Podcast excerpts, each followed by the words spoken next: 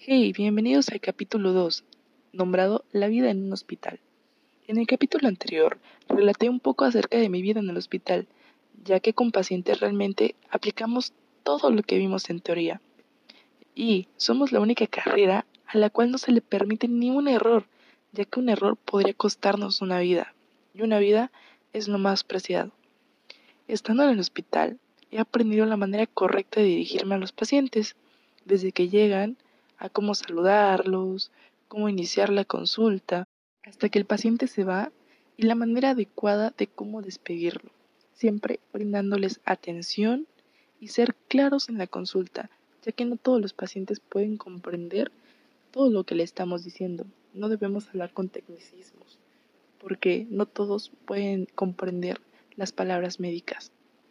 Y es una tarea un poco complicada al principio, pero después yo creo que tendré la práctica suficiente para poder atender una consulta por mí misma.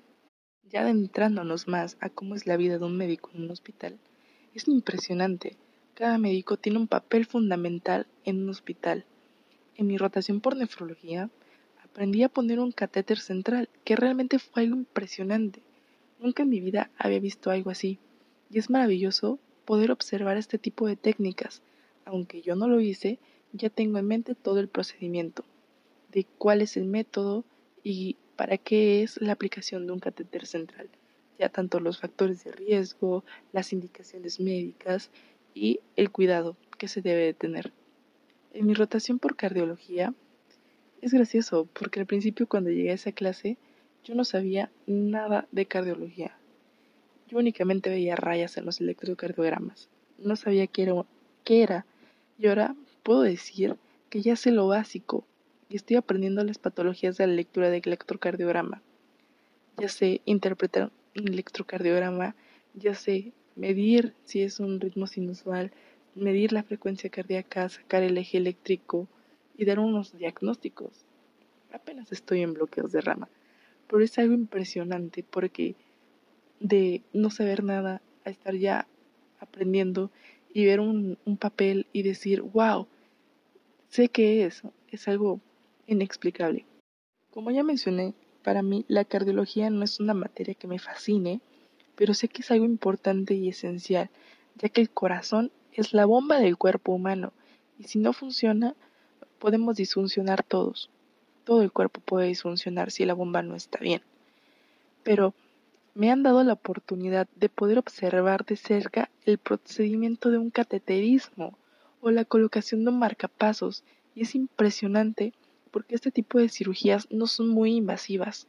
Mediante radiación se puede observar que, cómo va pasando la guía que se introduce desde la arteria femoral hasta el corazón. En pantalla podemos observar cómo late el corazón y si una vena o arteria está obstruida.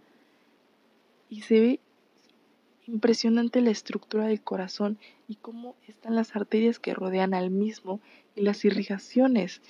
Y si una arteria está obstruida, se procede a poner un stent.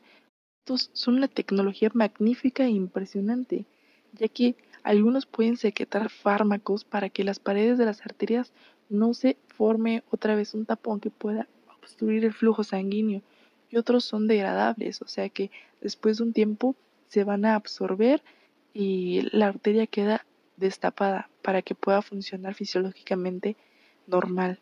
Quisiera comentarles de un caso impresionante que llegó la vez pasada, que era un paciente femenino de 87 años de edad que entró por urgencia de cateterismo, lo cual mi médico, mi médico titular intervino de urgencia esperando encontrar arterias obstruidas, lo cual no se encontraba, pero al pasar una solución de contraste, se dio cuenta que el diafragma estaba perforado por una hernia, lo que provocó que el estómago se subiera y estuviera aplastando el corazón.